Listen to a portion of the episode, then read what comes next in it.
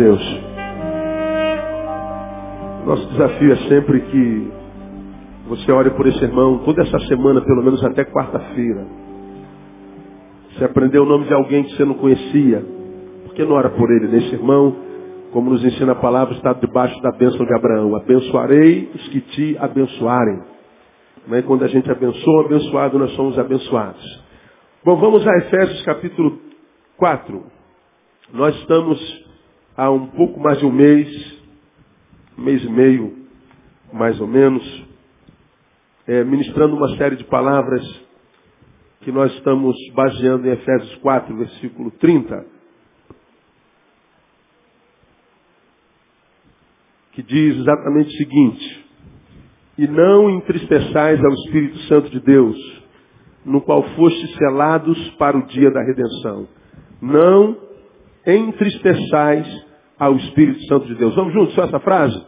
Não entristeçais o Espírito Santo de Deus. Dá uma no irmão que está do seu lado e fala assim, essa palavra é contigo, irmão. Não entristeçais o Espírito Santo de Deus. Bom, nós temos falado sobre isso desde, desde o iníciozinho de fevereiro. E a gente aprendeu que, embora Deus seja Deus, ele se entristece. E nós trouxemos a tristeza para a nossa relação humana e vimos o quanto a tristeza pode trazer dano para a vida daquele que entristece para o entristecido. A tristeza rouba a qualidade de vida, a tristeza rouba essências, tristeza rouba sonhos, tristeza rouba projetos. Tristeza entristece, é óbvio. Né? Uma incongruência, mas é a pura, pura verdade. E nós falamos que o nosso Deus se entristece. E muitas vezes nós somos uma fonte de tristeza para Deus e nem sabemos. Muitas vezes nós estamos crentes que estamos abafando que Deus está feliz com a gente, porque a gente vem para a igreja todo domingo, toda quarta-feira, porque a gente vem para o culto, porque a gente dá oferta como se Deus precisasse disso, como se Deus precisasse que nós viéssemos no culto, ou se Deus entrasse em depressão porque você não veio no culto de hoje à noite. A gente acha que está abafando porque a gente faz uma oração bonita, porque ontem nós subimos um monte para orar, ou porque anteontem nós fizemos um jejum. E a gente acha que a nossa relação com Deus, de alegria ou de tristeza, tem a ver com a nossa prática religiosa, com a nossa prática litúrgica. E muitas vezes a gente está envolvido na, na nossa prática litúrgica, na nossa religião. Viramos muitas vezes, não raras, fanáticos religiosos doentes, enfiados numa igreja de segunda a segunda, de manhã à noite. Ficamos tão fanáticos que muitas vezes nos afastamos da igreja, dos amigos, do estudo. E a gente acha que porque virou fanático, a gente está agradando a Deus. Muitas vezes nós somos uma fonte de tristeza para Deus. Deus olha para mim, olha para você e chora, ao invés de sorrir. E esse texto está dizendo, não entristeçais o Espírito Santo de Deus. Por várias razões, e a maior delas porque nós o amamos. Quando nós amamos alguém, o que nós queremos é alegrá-lo. Falamos sobre isso lá no, no, no, no, início dessa, dessa nossa série de palavras. Às vezes porque amamos a, a uma, uma mulher, a um homem, nós fazemos dívidas que nem podemos, cara. A gente faz loucura. A gente faz doideira. O risco de ter um prejuízo enorme só para tirar um sorriso da pessoa que a gente ama. Dei alguns exemplos aqui. A gente ama e o que nos satisfaz? Ver o outro feliz. Pronto. Se o outro, o amado, estiver feliz, a gente está bem, mesmo que a gente esteja mal. A gente abre mão de um prazer para dar prazer a ele. A gente fica mais pobre para enriquecê-lo. A gente sente dor para que ele não sinta. Nós vivemos em função do ser amado, porque a alegria do ser amado é a nossa fonte de alegria. Quando nós entristecemos o espírito, ele que é a nossa fonte de alegria, é, deixa de ser uma fonte, nós estamos entregues a nós mesmos.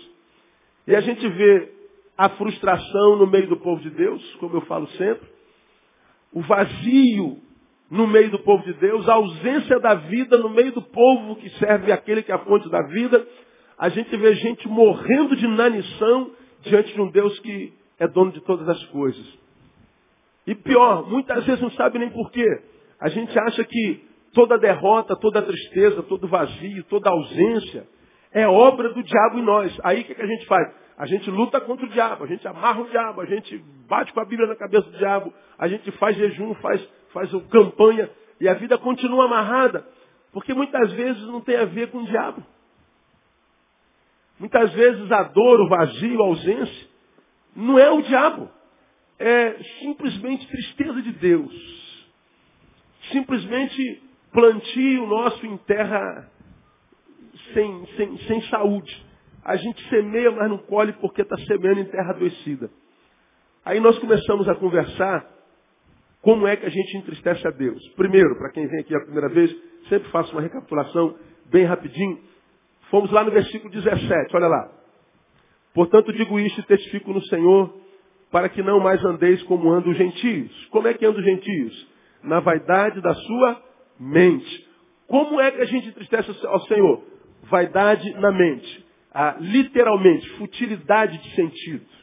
Falei que a gente entristece a Deus quando nós desperdiçamos a nossa mente com coisas que não trazem edificação. Não há nada que presta na nossa mente. Não há projeto nenhum que vá me fazer melhor e melhorar a vida de ninguém. Nossa mente é uma mente de futilidade. Toda vez que a gente abre a boca para dizer besteira, toda vez que a gente pensa alguma coisa, é coisa que não é de nenhum valor.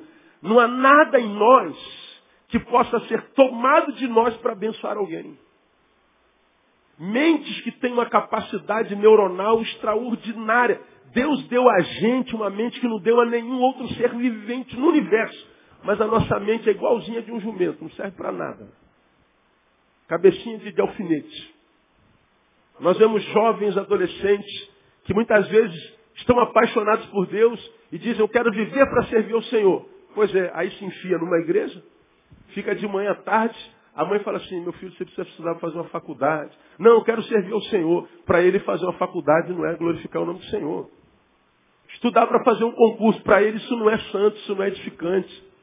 Envolver num projeto de voluntariado, isso não é edificante. Ele acha que ser edificante é ficar aqui cantando hino.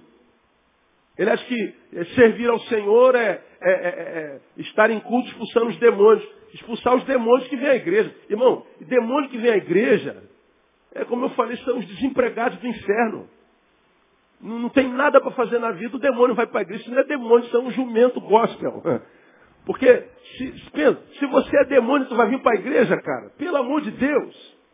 Agora, por que, que ele vem para a igreja? Porque aqui ele encontra atenção, aqui falam com ele, Manifesta, demônio. O demônio se manifesta, o pastor traz para o púlpito, pergunta o nome, identidade, quem foi que mandou ele. Então ele se sente. E a gente acha que o que Deus quer de nós é que a gente fique aqui na igreja expulsando os demônios que vêm para a igreja, demônios crentes. Não é? A, a nossa mente, irmão, nos foi dada com a capacidade de criação, com a capacidade de, de, de, de, de formatar coisas grandes para a glória de Deus. Dei vários exemplos naquela quarta-feira. Somos capazes de, de, de, pensar, de bolar, de criar, de construir, de, de, usar a mentalidade, a inteligência que Deus nos deu para edificação do próximo, para a melhoria da qualidade da sociedade, para cultivar a qualidade de vida do meio ambiente, para que a gente possa transformar a, a, a vida numa vida melhor, porque a gente só tem uma para viver. Mas a maioria dos crentes que eu conheço, se tu for fazer um, um, um, uma viagem na mente dele, só encontra o que encontra na cabeça do Siri. Tem nada que preste. Aí a gente pensa que não, mas quando Deus olha para mim e para você, vê que Ele me deu uma inteligência que não é usada para nada, Ele se entristece. Aí eu perguntei aos irmãos, a propósito, em que projeto edificante você está envolvido nesse momento da sua vida? Porque a maioria dos crentes que eu conheço só estão envolvidos com um projeto que gira em torno do seu umbigo. Né? Não vive para ninguém. Aí eu usaria a palavra de Martin Luther King, né? Martin Luther King disse com muito, muito, muita propriedade, quem não tem uma causa pela qual morrer, não merece viver. Eu acho isso tremendo. Né? Em que projeto de vida você está envolvido nesse tempo? Quais são os teus sonhos para os próximos anos? Quais são os teus projetos para além do aqui e agora? No que tua mente está ocupada? Pois é, porque se não estiver ocupada, eu fico com a vovó que dizia que mente vazia, conclua. É oficina de quem? De Satanás.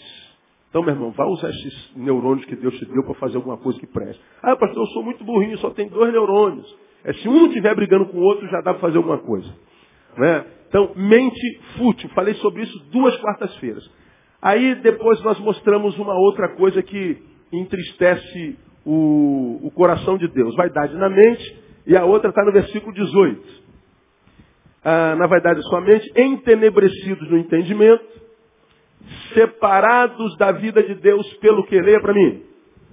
Pela ignorância. Qual é a segunda coisa que entristece o Espírito Santo de Deus? Ignorância. Ignorância é aquele que ignora. E o texto está falando que o povo tinha vida fútil, não buscava entendimento, era preguiçoso, portanto era ignorante. E um povo ignorante é um povo fácil de enganar.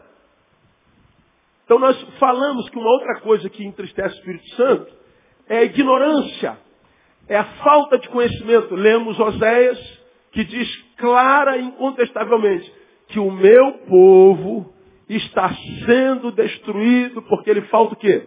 Conhecimento. O meu povo está sendo destruído porque é ignorante. O meu povo está sendo destruído porque não busca conhecimento. Aí nós falamos sobre esse versículo. Deus é quem está falando, o meu povo está sendo destruído, ou seja, eu posso ser de Deus e ainda assim ser destruído. Essa história, a vitória é nossa pelo sangue de Jesus, está só na boca dos crentes, que é a maioria que a gente conhece. Está tudo arrebentado, destruído, envergonhado, família acabada, profissionalmente envergonhado. Gente que está sendo humilhado a vida inteira, não conhece a alegria, não conhece o som da vitória em lugar nenhum. Só no templo. No templo a vitória é nossa, mil cairão ao meu lado, dez mil à tua direita, vamos em frente porque o Senhor é conosco. Isso é bonito, a gente levanta todo mundo pulando, caindo, babando, isso é lindo no culto. Agora vamos ver a vida no dia a dia. Vamos ver como é que está o casamento dele, a vida financeira dele. Vamos ver como é que está a emoção dele. Vamos ver como é que está a relação com os pais, com, com, com a vida, com o patrão, com os empregados. Muitas vezes não tem nada a ver com aquilo que acontece no culto povo de Deus, mas humilhado.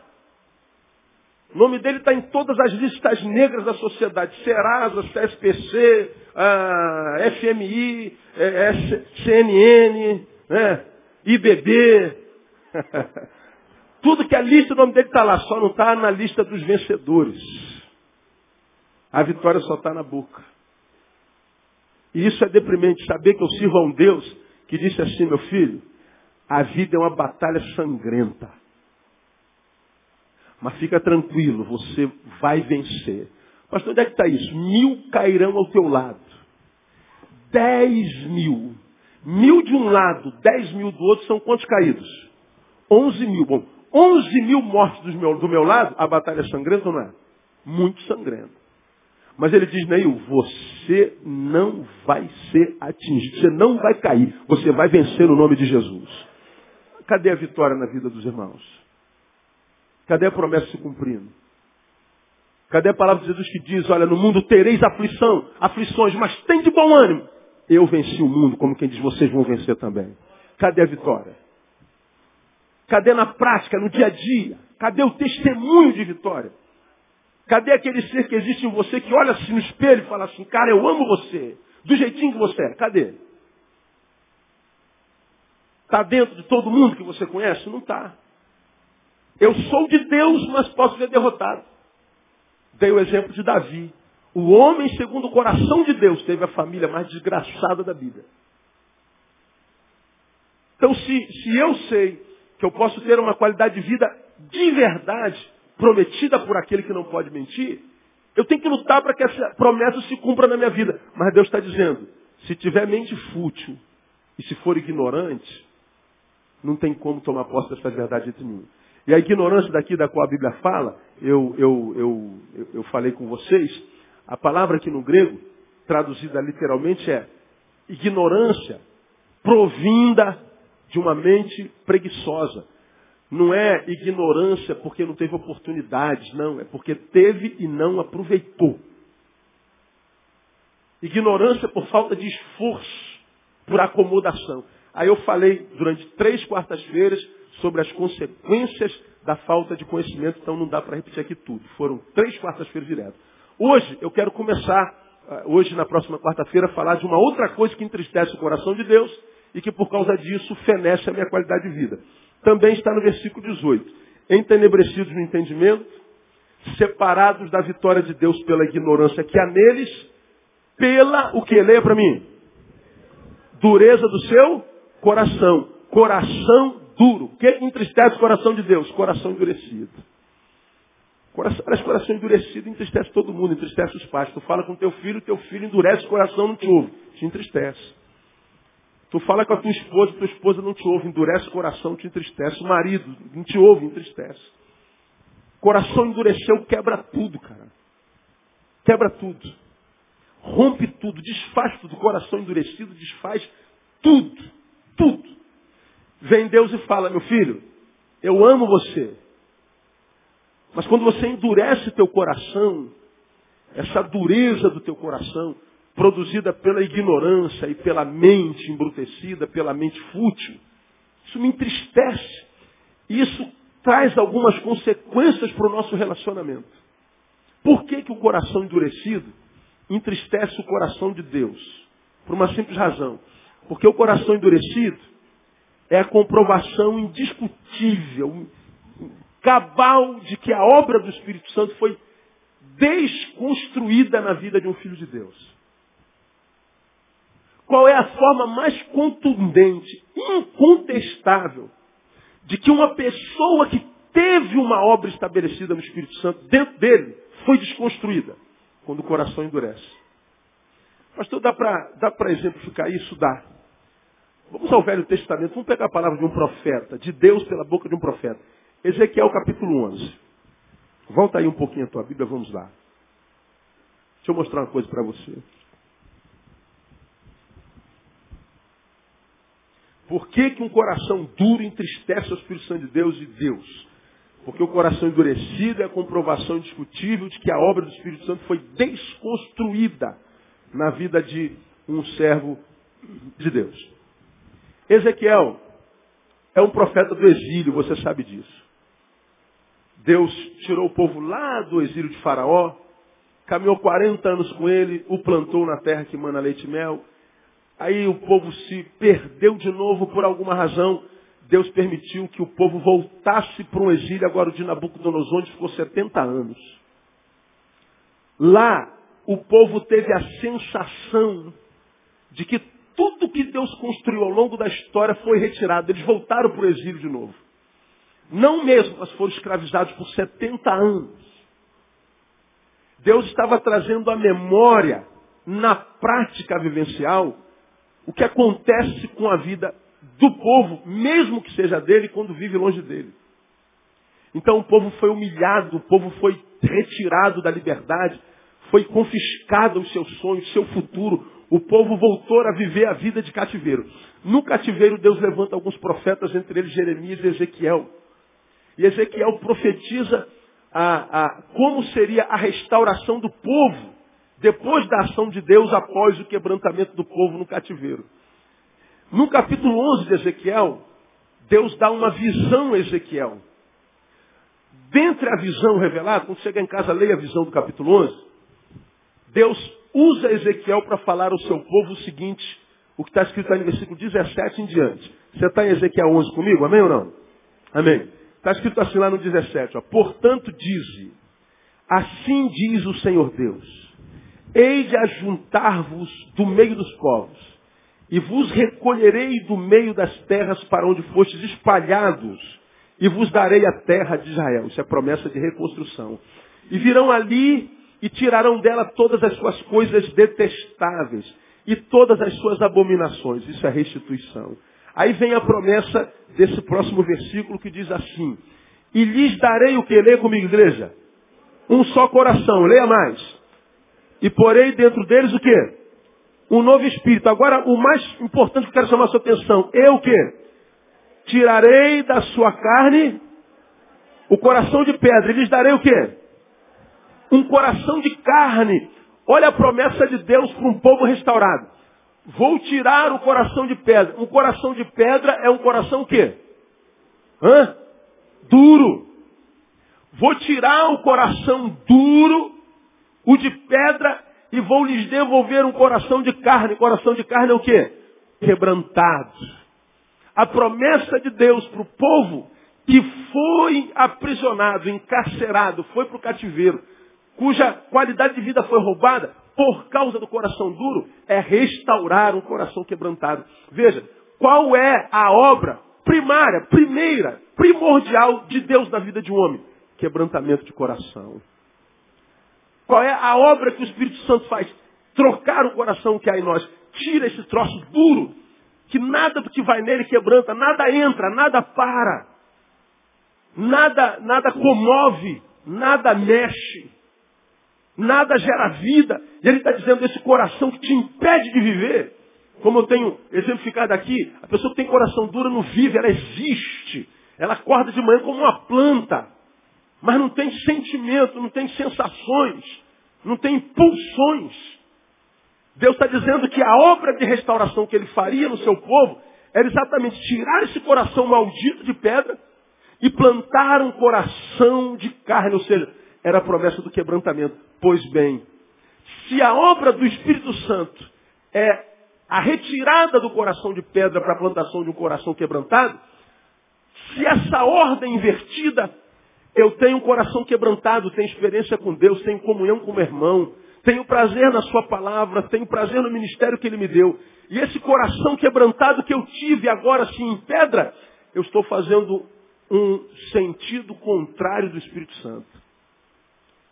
Se o que o Espírito Santo constrói parte da pedra para a carne, da dureza para o quebrantamento, quando eu perco o quebrantamento e vou para a dureza, a obra que o Espírito Santo fez está sendo desconstruída. Como é que você sabe, irmão, ou nós sabemos, que o Espírito Santo está agindo na vida de uma pessoa? Pelo que há dentro do coração dela. Pelo quebrantamento, pela misericórdia, pela bondade, pela solidariedade, pela restauração do coração de carne, portanto, pela restauração da humanidade. Agora, se o coração endurece, como Deus diz em Efésios capítulo 6, ele está dizendo, meu filho teve uma desconstrução espiritual, portanto existencial. Essa desconstrução é clara na vida do homem cujo coração empedrou. Aquilo que te apetecia no espírito não apetece mais. Porque a primeira marca de um morto é perder o apetite. O que, que apetece um morto? Ah, vamos fazer, pastor, um churrasquinho bem, bem, bem, bem feito, mal passado, com aquela picanha maravilhosa que o morto levanta. Ah, não levanta não. O morto nem vai se mexer. Pode convidar o morto para eh, jogar na Mega Sena, dar os seis números para ele, ó. Aqui, ó. Joga aqui seu defunto, que você vai ganhar. Ele também não apetece. Nada apetece morto. Na vida espiritual a mesma coisa. Você está aí, ó. Lembra que alguns anos atrás, alguns meses atrás, você era o primeiro a chegar porque você tinha prazer de pegar a primeira palavra. Você não queria perder um louvor, você não queria perder a palavra ministrada de jeito nenhum. Você não perdia a oportunidade de poder abençoar, de ser um instrumento de Deus para abençoar alguém mas essa coisa vai sendo desconstruída. Geralmente a pessoa parte do primeiro banco para o segundo, do segundo para o décimo, do décimo vai lá para o último banco, depois está lá de fora. E depois para voltar é uma dificuldade. Porque como você já me ouviu pregar aqui, de forma triste, para nos afastarmos de Deus é muito fácil. Difícil é voltar para Deus. Nos afastarmos é muito fácil. E eu expliquei por quê. Por quê? Porque em Deus nós somos livres. Se, pois, o Filho vos libertar, conclua para mim, verdadeiramente sereis livres. Ora, quando eu estou em Jesus, eu sou livre. Verdadeiramente livre, ou seja, sou livre até para fazer besteira. Eu sou livre até para não estar na presença dele. Porque se um Deus que diz, não, você é livre, mas se eu quiser ir embora, ele diz, não, eu não sou livre então. Quando eu me aproximo de Deus, eu sou livre de mim, Sou livre do pecado, sou livre do mundo, mas sou livre dele também. Porque eu sou livre, se eu não usar bem minha liberdade, eu me torno libertino. E me afasto do Senhor e volto para o pecado. O que, que a Bíblia fala sobre o pecado? Aquele que comete pecado é o quê? Escravo do pecado. Pois é, como eu me tornei escravo do pecado, para deixá-lo, nem sempre consigo, porque ele não deixa imprimo uma força muito maior para voltar para Deus do que para me afastar dele. Porque em Deus, ainda que restaurado, eu sou livre. Então eu vou embora.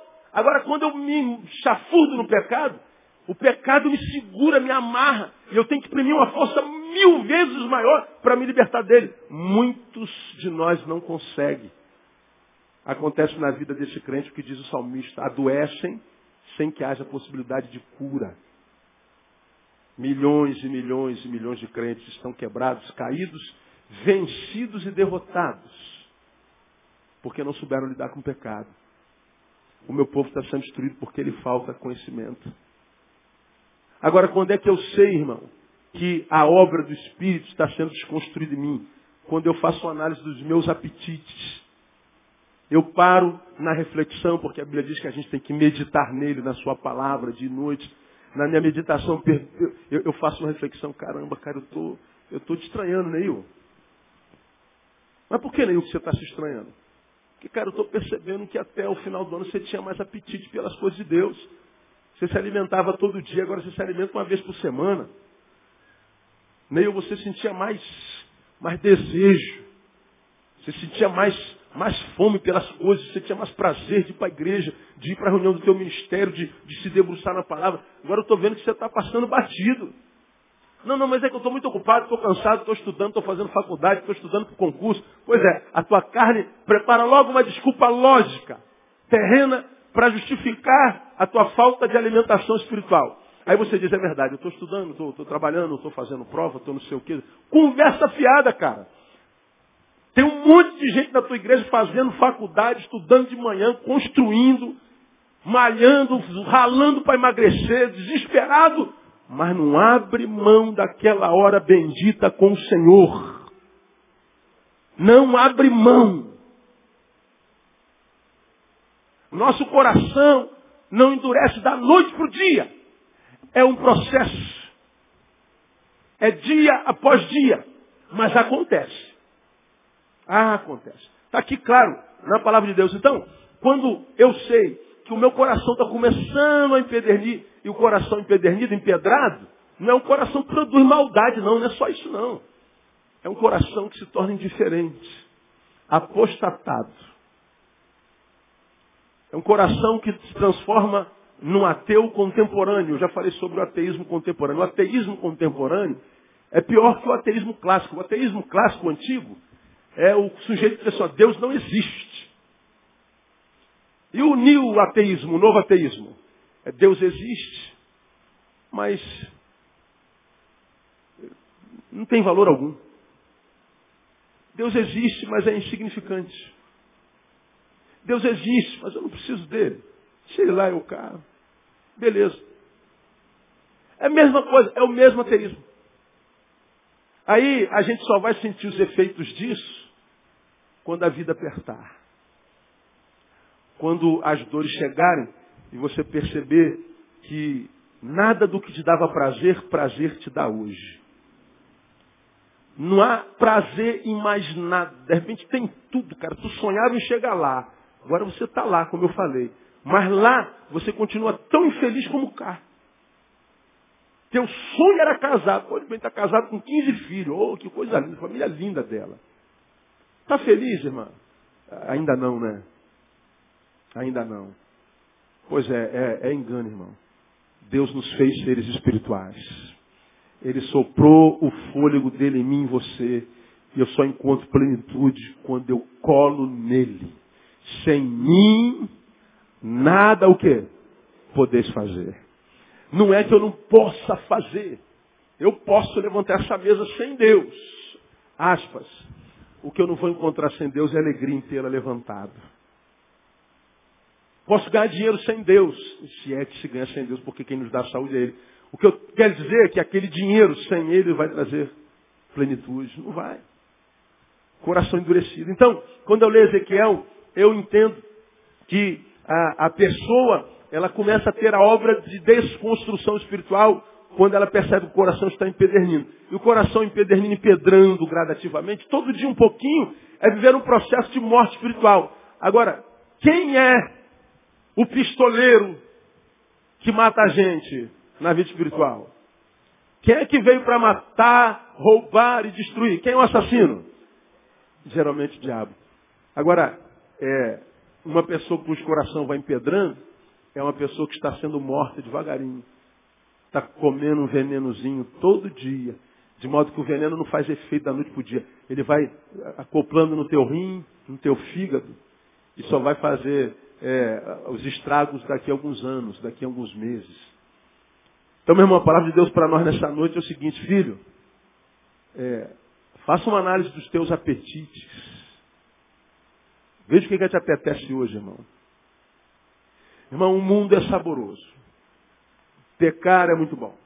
Não há pecado que seja ruim. Todo pecado é saboroso. Me diga um pecado que seja ruim. Ah, as drogas são uma droga. Diga isso para o drogado. O drogado, uma droga é a vida sem droga. Porque quando o drogado está sem droga, ele se encontra com a droga de vida que ele tem. E para fugir da droga de vida que ele tem, ele mergulha na droga. E na droga ele esquece tudo. Então a droga é uma benção. Não há pecado ruim.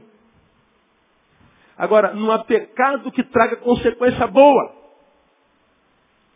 Estamos em Ezequiel. Você que é crente jurássico como eu, vamos lembrar do livrinho que Deus mandou ele comer? Ezequiel, abre esse livro e coma. Como? Coma. E ele comeu. Quando ele botou o livro na boca, quem se lembra? Qual era o gosto do livro? Amargo. Mas quando chegou no estômago? Era doce. Agora você acha que ele pegou um livro e comeu as páginas? Não. Ele comeu os ensinos dele. Quando ele degustou aquele ensino, aquela revelação de Deus, aquilo tocou na alma dele, no pecado dele, na, no, nos erros dele. E aquilo, meu Deus, eu não estou suportando esse negócio. Come, rapaz. Come porque é ruim no início. Mas no final você vai ver que é bênção. E ele engoliu aquela palavra, ele comeu aquela palavra que no início incomodou, tocava na ferida dele, no pecado dele. Era como quem estava ganhando ponto sem, sem anestesia. Era como quem estava botando metiolate daquele antigo no ralado do futebol, depois que a mãe lavou com sabão de coco. E a gente diz, mãe, esse negócio está doendo. Fica quieto, moleque, isso é pro teu bem.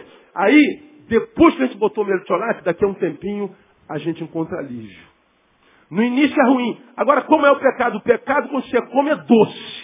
É bom, é saboroso. Mas depois, é amargo. E o que, que a Bíblia fala sobre o fim? Melhor é o fim das coisas. Porque o que conta para Deus é como termina, não é como começa. Agora, quando a gente está com o coração duro, a gente só pensa no prazer de agora. Meu negócio é viver. Meu negócio é curtir a vida. Pois é, curtir a vida, tua vida só tem 24 horas. Tua vida só tem quatro dias. Você só pensa para hoje. Amanhã não sei se eu estou vivo. Aí se tiver. E se infelizmente você estiver vivo daqui a dez anos não planejou nada hoje. Aí vai estar tá aí como muita gente que você conhece. Como aquela pessoa que eu falo para vocês aqui há 20 anos, 20 vezes por dia, que entra no gabinete do pastor com 45. Pastor, a vida é ruim, pastor.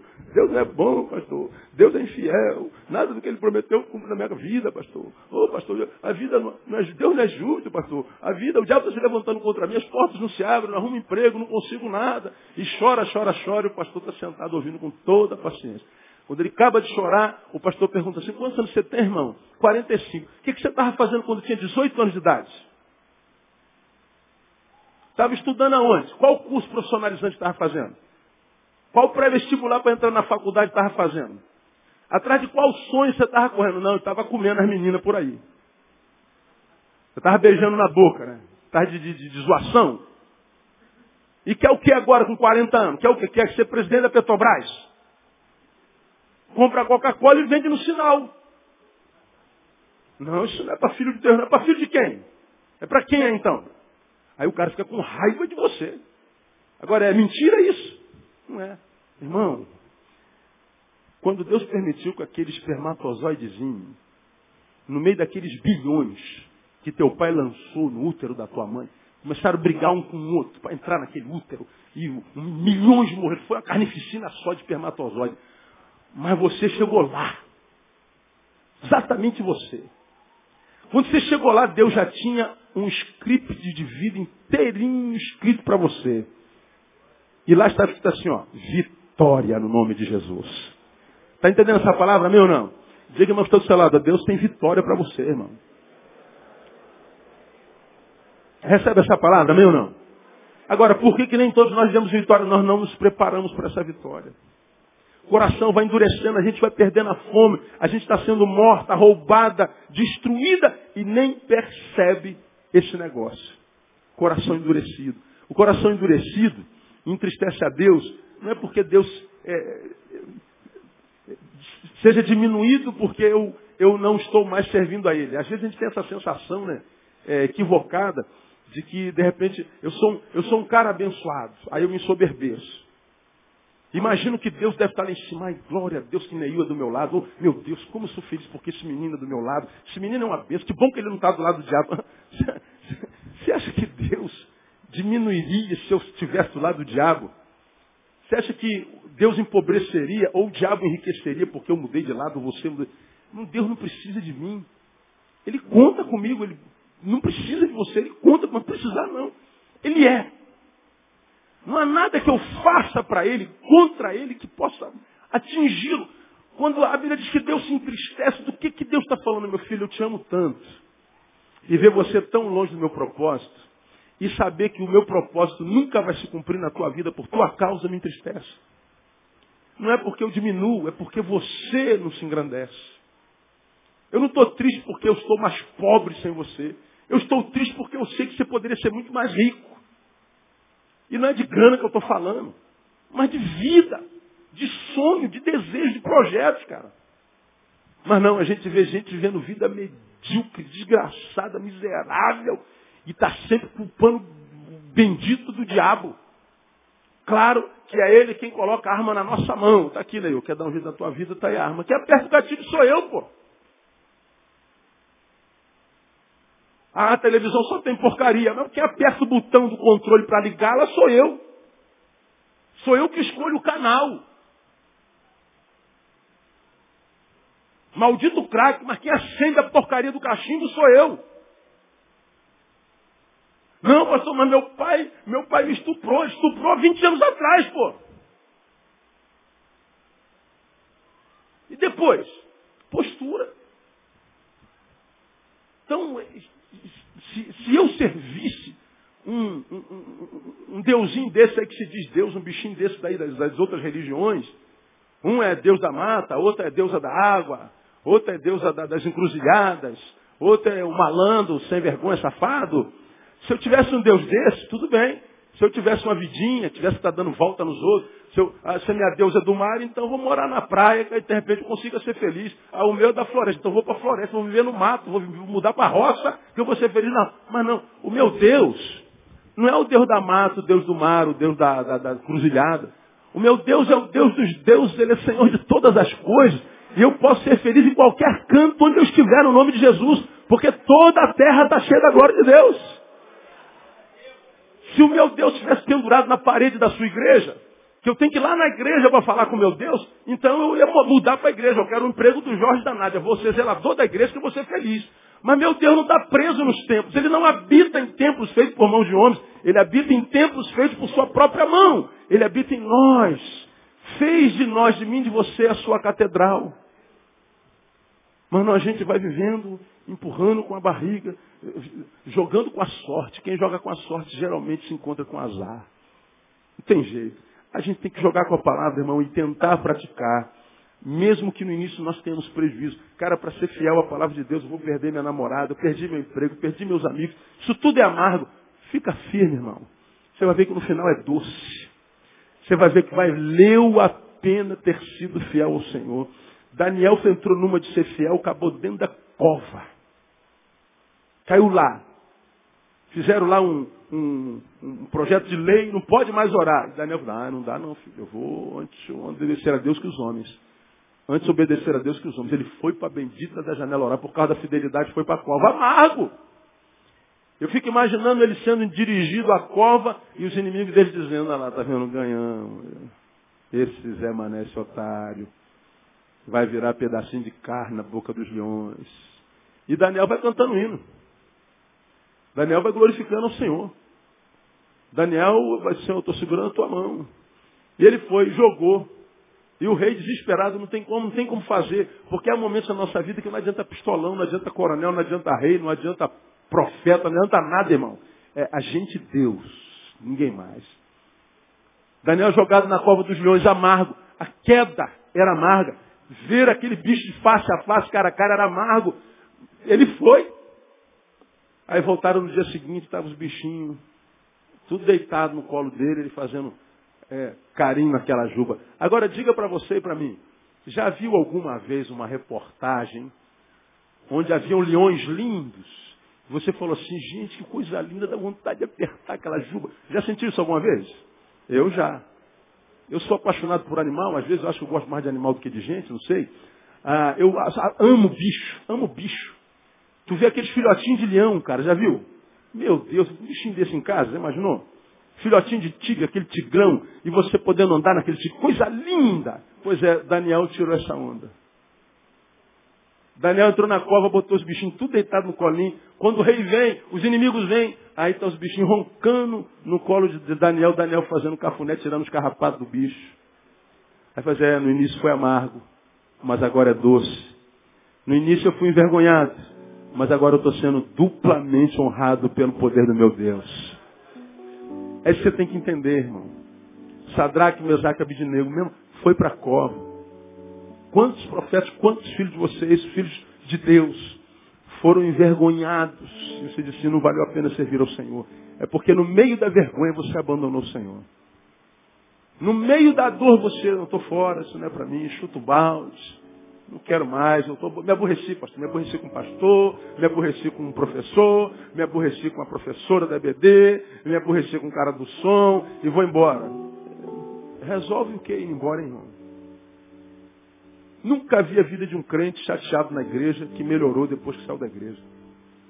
Nunca vi a vida de um crente que se decepcionou com Deus, cuja vida melhorou depois que se afastou de Deus. Nunca vi. Se eu estou mal, vou fugir para aonde que eu estaria melhor? Se não na presença dele. Aonde que eu estaria melhor?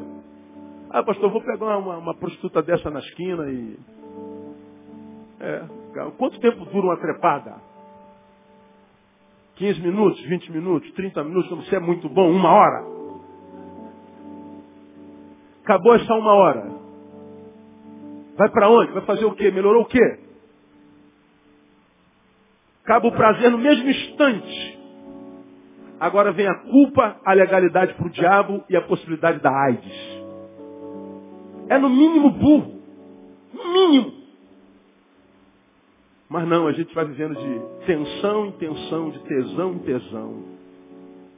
De experiências carnais em experiências carnais. Mas não encontra plenitude nunca. Nunca.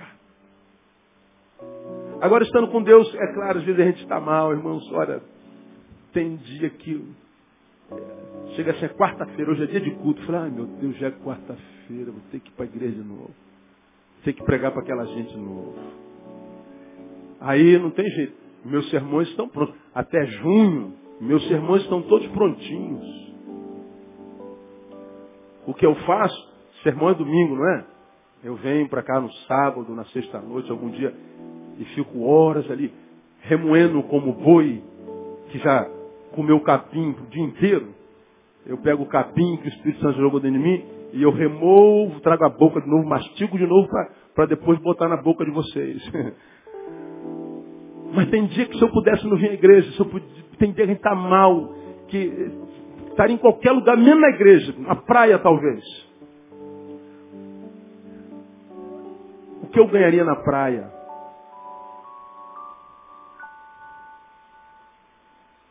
Que eu só ganharia aqui. A praia que eu posso ir na hora de receber a palavra de Deus que gera fé, e fé é a vitória que vence o mundo. Como a gente não pega na Bíblia quase nunca. Geralmente onde nós temos a nossa fé edificada é na igreja, na palavra. Aí eu me aborreço, eu não vou para a igreja. Nem a palavra da igreja que geraria fé na minha vida para sustentar-me naquela semana que fosse, eu tenho porque eu preferi ir para a praia porque eu estou aborrecido com João. Mais uma vez do lugar para o diabo. Aí o problema vai se cronificando, cronificando, cronificando. Aí adoece e não tem mais cura. Nessa mesma hora tem gente me ouvindo lá no site, não vê de preguiça, não vê de vagabundagem. Outros nem, nem ouvindo estão. Tem gente que não vem à igreja por pura preguiça, como preguei domingo. A semana tem 168 horas. De culto nós temos 6 horas e meia. Temos um terço do dízimo das horas da semana em curso, em culto. 168 horas seria 16 horas e, e 8 minutos, eu imagino, de culto. Seria, seria o dízimo em culto. A gente tem 6 horas e meia, um terço. Temos 3% de culto. Pois é, aí tu está cansado, está chateado, quer sair com o namorado. De quais horas que você tira para curtir? Das outras 162 ou tira das seis que você poderia estar dando a Deus em comunhão com seus irmãos? Você tira das seis. Aí dorme domingo até mais tarde. Você veio domingo, não vem à noite. Pô, já fui de manhã, não precisa ir à noite. É muita coisa. Pô, pra que isso tudo, né, cara? Já fui domingo de manhã, vou quarta-feira. Com... Ah, pô, tem muito o que fazer. Estou estudando, estou trabalhando, estou construindo, estou gordo, estou magra, estou preta, estou branca, estou feia, estou bonita. Então não precisa tanto. Pois é. Por isso você está assim, um rico pobre. Dinheirinho no lugar, teu sonho era estar onde você está. Está. Aí tua esposa pensa que você é feliz, tu sabe que não é. Vice-versa. Tem um buraco desse tamanho, não entende por quê. Porque a gente sempre rouba da vida espiritual. A gente sempre rouba de Deus. Estou cansado, é na igreja que eu não vou. Eu não falto trabalho para descansar. Eu não perco a prova da faculdade porque eu estou cansado. Eu não peço demissão do trabalho porque eu me aborreci com meu colega de mesa. Agora me aborreci na igreja, vou embora dessa igreja. Me aborreci, não vou à igreja à noite. Estou cansado, vou dormir de manhã, vou à noite. Quando tem que fazer um faxinão na casa, faz na quarta-feira, porque à noite você não está aguentando. Tem que sair com os amigos, sai no sábado à noite, porque chega duas horas da manhã, aí rouba de Deus às oito. Pastor, minha vida está uma merda só. E vai ficar nessa merda a vida inteira. E se escandalizando porque eu falo merda. Mas é a linguagem mesmo. É isso aí mesmo. Essa é a linguagem que a gente entende. Aí acha que é maldade minha, não, irmão. Como eu falei, minha filha mais velha está lá atrás sentada, minha filha mais nova está em algum lugar sentada, minha esposa está ali. A mesma coisa que eu estou pregando para vocês, estou pregando para os meus filhos. Estou pregando para minha mulher. Estou pregando para mim. Então não pode ser maldade, é bondade, é amor. É desejo de ver vocês bem. De vê-los além de um, de, um, de, um, de um sustentador de um império religioso. Além de um esquentador de banco além de um mentiroso gospel que tem que provar para todo mundo, aleluia, estou na bênção, estou na vitória, conversa fiada, está nada. Está nada. Poderia estar, mas não está. Agora tem quem se insatisfaça só em ter o tapinha nas costas, a glória dos irmãos, o que pensam de mim. Pensam que eu sou uma bênção, estou satisfeito. Então tá bom, é isso que você quer ver. Agora, eu sei que entre vocês tem aqueles que não querem viver uma mentira, querem viver a bênção de Deus mesmo. Amém ou não, amado? Querem viver uma vida de verdade e servir a um Deus que não só se manifesta na igreja e nem só domingo. É Deus de segunda-feira também. Ele é Deus da sexta tarde, da quinta noite, do sábado de madrugada. Ele é Deus a qualquer hora, em qualquer instância, em qualquer lugar. Então a gente pode ter dele o tempo inteiro. Perto está o Senhor de todos que o invocam, invocam em verdade. Não interessa o lugar onde você está. Aí a gente tem que ter algumas posturas. Então, não entristeça o Espírito Santo, endurecendo seu coração. Se você percebe que as suas fomes, irmãos, estão mudando, teu apetite está mudando, cuidado, para, faça uma releitura. Você está percebendo que você está roubando de Deus com muita facilidade. Muita facilidade. Toda vez, hoje eu vou fazer uma faxina, tu faz um faxinão. Geralmente, com tum, é quarta-feira. É sábado da tarde para a noite. Tu fazer um faxinão. Pô, mas minha casa está sem uma faxina há 10 anos. Hoje é quarta, eu vou fazer a faxina amanhã. Hoje eu vou para a igreja. Pois esse meu amigo não aparece há 35 anos, vai aparecer hoje sábado, a festa dele é, é domingo. Ô brother, amanhã eu te dou um abraço, a gente almoça junto na segunda. É como eu faria se eu não tivesse acesso a esse livro o tempo todo. Eu, eu não tenho jeito, eu tenho que ler a Bíblia, nem que seja por força, eu tenho que pregar, não tem jeito. Você não, você pode ficar o ano inteiro que você não vai falar nada para ninguém. Eu não, eu tenho, que, eu tenho que ler a Bíblia nem que seja por obrigação. Louvado seja o nome do Senhor. Agora, eu tenho cuidado desde quando eu me, me, me fui consagrado. Pastor Vitor Manuel Valente, pastor da Filha de Copacabana, foi o meu, meu, meu espelho, um homem simples, um homem piedoso de Deus. Eu me lembro que ele sentou comigo uma vez e falou assim, Neil, o pastor ele tem alguns perigos a correr na vida. Aí eu falei, poder, mulher e dinheiro. Não, também, isso aí é, é, é fatal. Mas existem outros mais perigosos que não são tidos nem na lista dos perigosos. Qual é? O primeiro, se tornar um vagabundo. Como assim?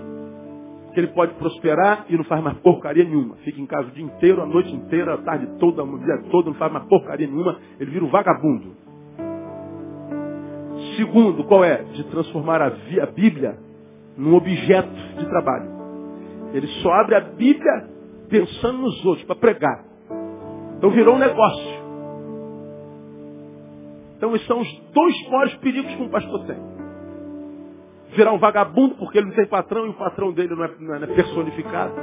E de transformar a Bíblia num objeto de trabalho só. Nunca mais esqueci isso. E como eu faço na vida, eu tenho um momento em que eu abro a Bíblia para preparar sermão. Mas eu tenho um momento que eu paro com a Bíblia e nem lembro que vocês existem não tomo conhecimento da existência da igreja, do, das ovelhas, eu não quero saber, eu estou pensando no Neil. Eu não estou pensando em ler para fazer um sermão. Eu estou pensando no, no, no, no, menino, no garoto, no homem. E há um momento então que eu abro, Senhor, revela a sua palavra para alimentar o teu povo. Aí a Bíblia se torna uma revelação de Deus para vocês. Agora, se a gente só abre a Bíblia para tirar sermão, a gente morre, não, não aguenta fazer isso muito tempo. Então, a tua palavra é o nosso alimento, disse os apóstolos, disseram os apóstolos. Lâmpada para os meus pés é a tua palavra e luz para o meu caminho. Está dizendo, é, é a tua palavra que, que, que aplana o meu caminho, que me mostra o caminho a seguir, que me tira da confusão quando eu estiver na bifurcação da vida. É ela que ilumina os meus passos. Meu Deus, eu não sei. Lâmpada, a lanterna aí na tua mão. A palavra, eu sei. Você não cai em buraco, você não tropeça, você, você permanece para sempre. Agora, quando você percebe que teu apetite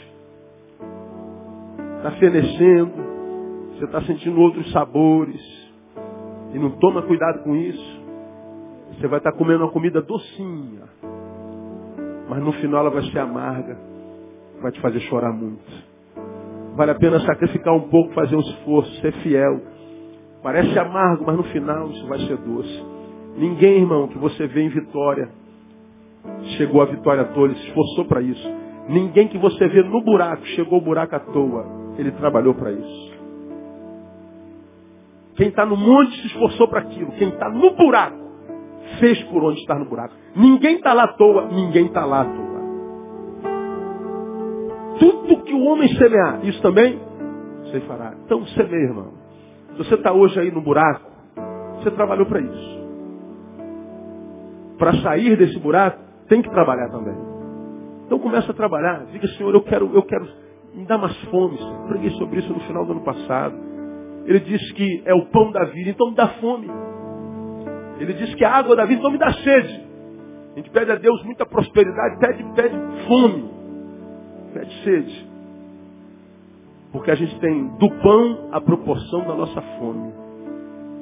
O que eu consigo comer é o que eu terei de Deus. Então que Deus nos abençoe com essa palavra, irmão. E viva uma vida que faz com que Deus, ao olhar para você, sorria e não chore. E Ele chora quando o coração impede. Que Deus te dê um coração de carne, saudável, que bata nos, nos compassos bem direitinho, né? aquele segundo por segundo, e que teu coração seja saudável até o dia de Cristo Jesus, no nome de Jesus. Quem recebe, diga eu recebo essa palavra, aplauda ele bem forte. Ficar em pé, vamos orar e vamos embora para casa.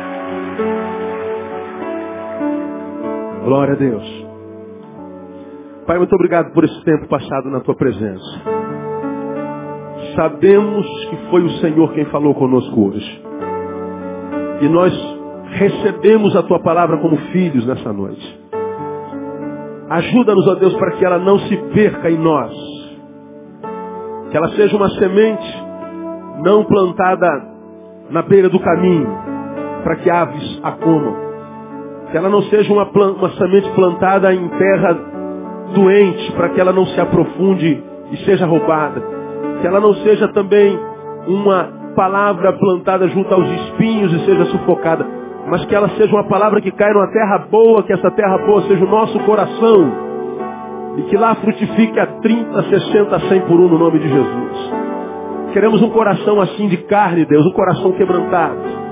Um coração preparado para o que tu tens para nós, um coração que glorifica o teu nome, um coração faminto do Senhor e da vida que o Senhor tem para nós. Ajuda-nos para que assim seja. Dá-nos força para que nós nos esforcemos para que assim seja.